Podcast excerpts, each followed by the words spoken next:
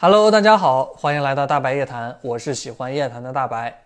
众所周知啊，金星是太阳系内的八大行星之一，因为亮度呢仅次于月亮，所以用肉眼就可以直接观测到它。有的小伙伴呢可能也知道，虽然看上去美丽啊，但是上面的自然环境呢十分恶劣，光是表面的温度呢最高就能够接近五百摄氏度左右，是一个名副其实的炙热行星。但是如果说啊，金星上拥有超远古的宏大建筑，可能真的就很少有人知道或者相信了。更是有很多的传闻之中呢，金星上还存在过超级发达的文明，曾经造访过地球。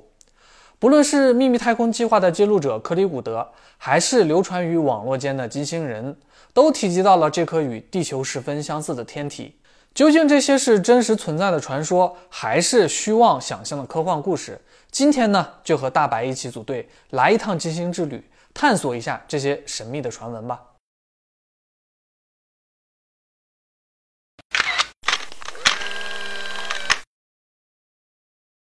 现代科学对于金星的定义呢，是一个充满死寂、没有生命存在的行星。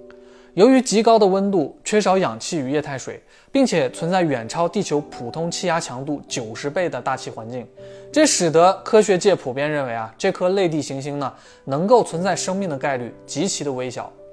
不过，即便看似如此苛刻的生存环境啊，秘密太空计划的揭露者克里古德呢，却仍然描述了自己曾经去往过金星的故事。据克里古德说呢，金星并不像外表看上去的那样沉寂。在金星的大气层之上，覆盖着让人难以想象的全息图像。这些全息图像呢，伪装出金星地表的地质结构，使得从远距离的观测上呢，看不出金星有任何的特殊之处。而当穿越过金星大气层与厚重的云层呢，就可以看到一幅完全不同的景象。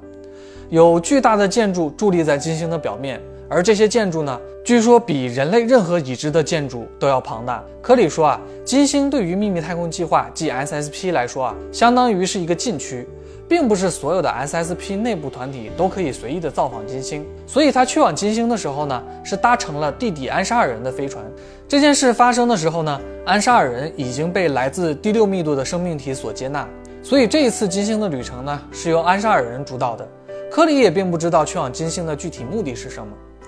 安沙尔人带科里去往金星的载具呢，是用一种拥有尖头、整体呈圆柱形的穿梭飞船。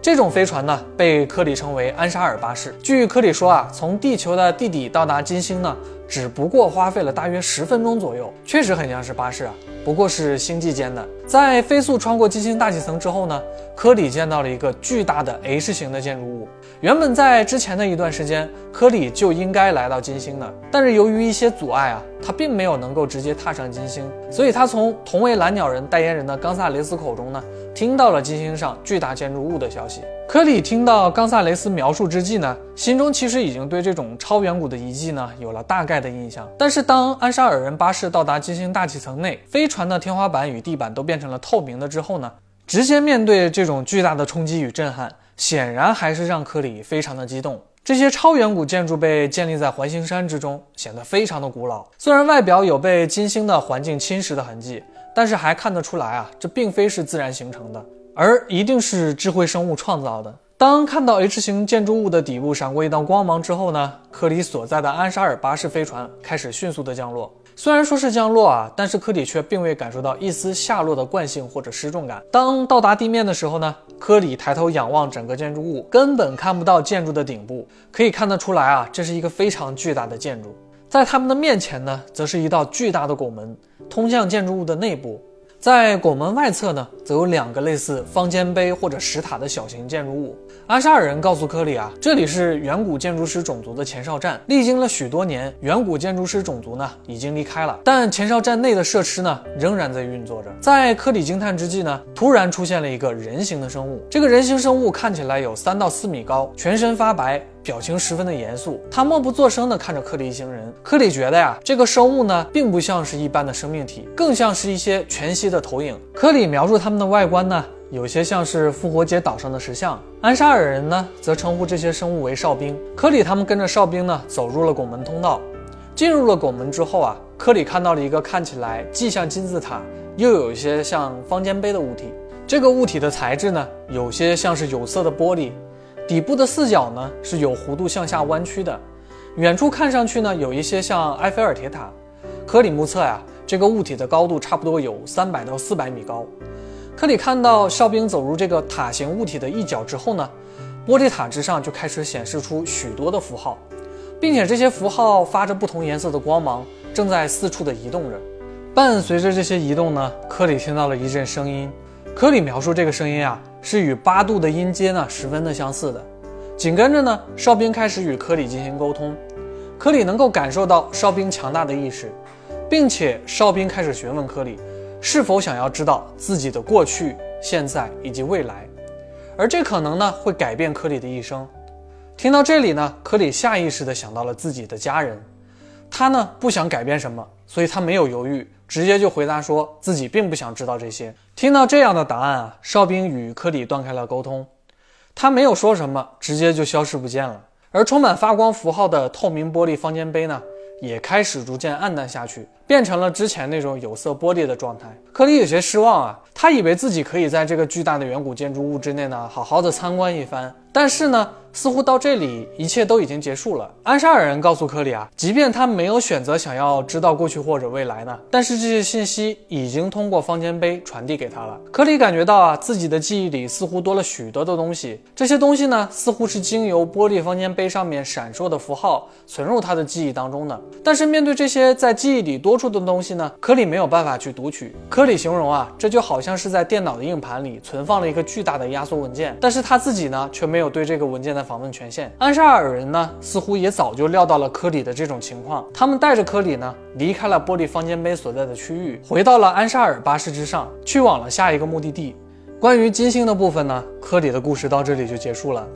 听起来，那个充满科技色彩、可以传递给人信息的玻璃方尖碑，还有所谓的全息投影出的哨兵啊，都是远古文明遗留的超级科技。这个故事呢，听起来足够的精彩了。但同时啊，也有很多关于金星不同版本的故事在流传着。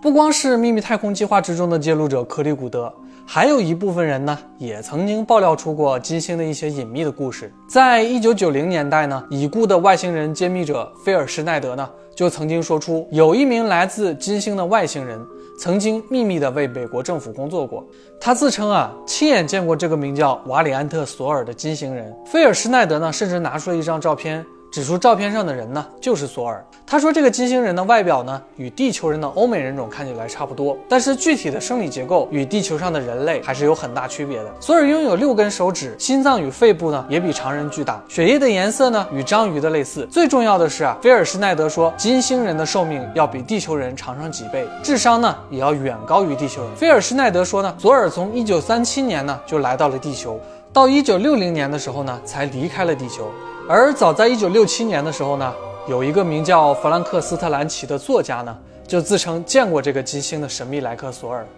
他在自己书中描述呢，索尔与地球人的外表呢没有什么分别，拥有棕色的卷发和眼睛，身高在一米八三左右。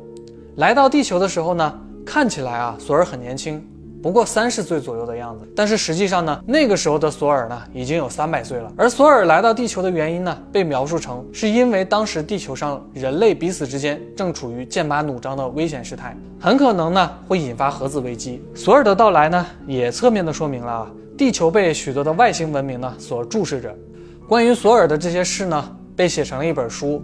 名字呢就叫做五角大楼的陌生人。在 FBI 的解密文件之中呢，也有一段关于尼古拉特斯拉的描述。与特斯拉有关的工程师曾说啊，尼古拉特斯拉是被从金星带到地球上来的。在一八六五年的时候呢，尼古拉特斯拉还只是一个婴儿，就被带到了南斯拉夫非常遥远的一个山区之内。当然啊，这种说法虽然有据可查，但是也与菲尔施奈德或者弗兰克斯特兰奇所描述的金星人呢，产生了许多的矛盾。因为特斯拉呢只活了八十六岁，而且如普通人一样啊，他有着自然衰老的痕迹。这与描述中金星人几百岁还是年轻人的样貌的描述相比呢，相差还是很大的。不过特斯拉那些远超时代的惊人智慧与天赋呢，确实也能说明啊，他的智商要高于普通人。这也能算是符合金星人高智商的一个特征了吧？让我们回到金星本身啊，有很多小伙伴肯定会说。既然科学已经告诉人类金星的自然状态并不适合类似地球上的生命形式的存在，所以金星上啊，应该已经没有什么探索的价值了吧？其实不然。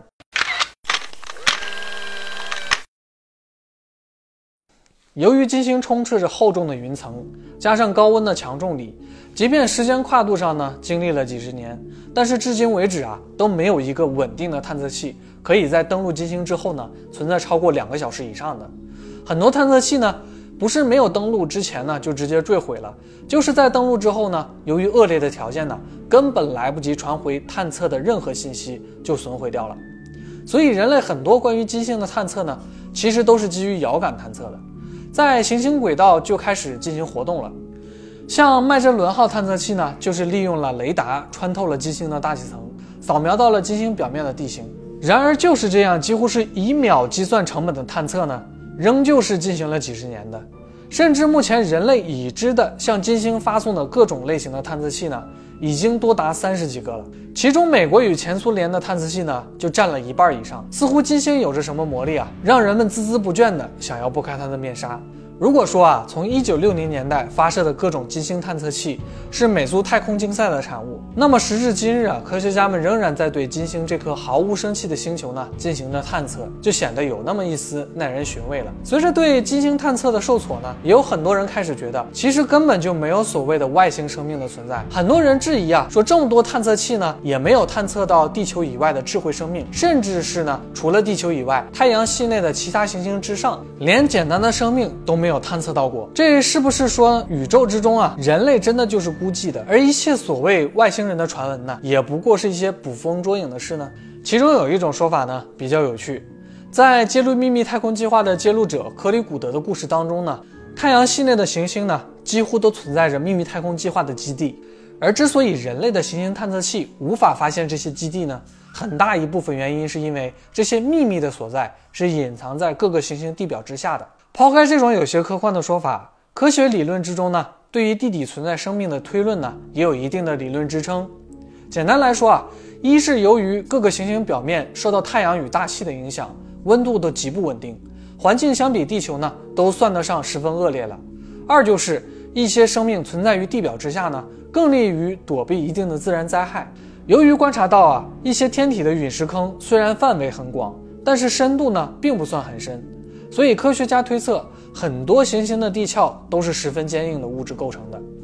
如果能够保证地壳与地核之间呢有足够的稳定空间，面对各种陨石与小行星，还有宇宙辐射射线的威胁，行星地底的生存环境呢是要优于行星表面的。所以有科学家就分析啊，人类寻找外星人的目标啊。不应该放在行星的表面，更多的可能是要深入地表之下。不过以目前人类公开的科技水平来看，对于行星的地下勘探呢，基本还在处于啊构想阶段。随着科学不断的发展呢，当人类呢真正可以深入钻探到地球以外的行星地下，也许就会有新的发现了。在克里古德对于秘密太空计划的故事当中呢，一直不乏质疑的声音。很多人认为啊。科里去往金星的故事呢，有些地方有待于推敲。从他踏上安沙尔人飞船开始，到金星的远古建筑物当中呢，自始至终，科里都是保持着在地球上的状态。科里却从未说明啊自己是如何穿着便服，没有佩戴任何装备，就能克服金星将近五百度的高温。甚至是浓度高达百分之九十的二氧化碳的大气环境的支持者就认为啊，原因是啊，由于金星大气呈现的可能都是全息图像的伪装，那么金星之上的环境呢，也可能并不是如探测器探测到的那般恶劣，甚至有可能啊是与地球环境极为接近的。而科里也已经说明了，秘密太空计划之中的远古建筑师呢，其实就是蓝鸟人，他们在第三密度的时候呢，就生活在金星之上。用着极其先进的科技手段呢，保护着太阳系免遭外部力量的入侵。所以金星上的层层伪装啊，会让目前人类的探测手段呢，误以为上面的环境呢，确实是让人无法生存的。关于那座可以让人知晓过去与未来的玻璃方尖塔呢，安沙尔人则表示啊，在玻璃上呈现出来的各种颜色符号是一种古老的数学语言。而这种方尖塔呢，就是一种古老的计算机式的装置。通过这种数学语言与装置，会建立模型，变成直接的加密信息传递给使用者。而所谓的过去与未来呢，其实就是经由这种数字化的信息所存储的与推算出来的事情。科里选择不去知晓自己的过去与未来呢，这些被加密的信息就不会被他所读取。科里认为啊，如果他去选择知晓过去与未来，那么他也就会拥有这些访问信息的权限了。安沙尔人则说啊，总有一天科里会知晓这些信息的内容，只是如果知道了自己的过去与未来，真的有意义吗？科里没有给我们答案。卡尔萨根与史蒂芬霍金等科学家都认为呢，宇宙如此之宏大。说除了地球之外，其他地方不存在生命的这种说法呢，是不可取的。也有科学家啊，通过宇宙微波背景辐射测算得出结论，认为宇宙的形成呢，要比地球诞生呢早上数十亿年。如此冗长的时间之中，人类会是这个偌大宇宙中唯一的智慧生命体的概率真的很低。放眼未来，人类终会有和其他地外文明沟通的机会，在这机会到来之前呢？人类文明究竟会是漫长岁月中的昙花一现，还是继续延续下去，才是最值得人们深思的事情。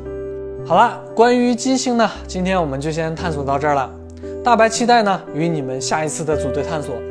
如果你是第一次看我视频的小伙伴，并且也喜欢我视频的话，千万别忘了点个关注。你和我呢，只有一个关注的距离。我是喜欢夜谈的大白，我们下次再见，拜拜。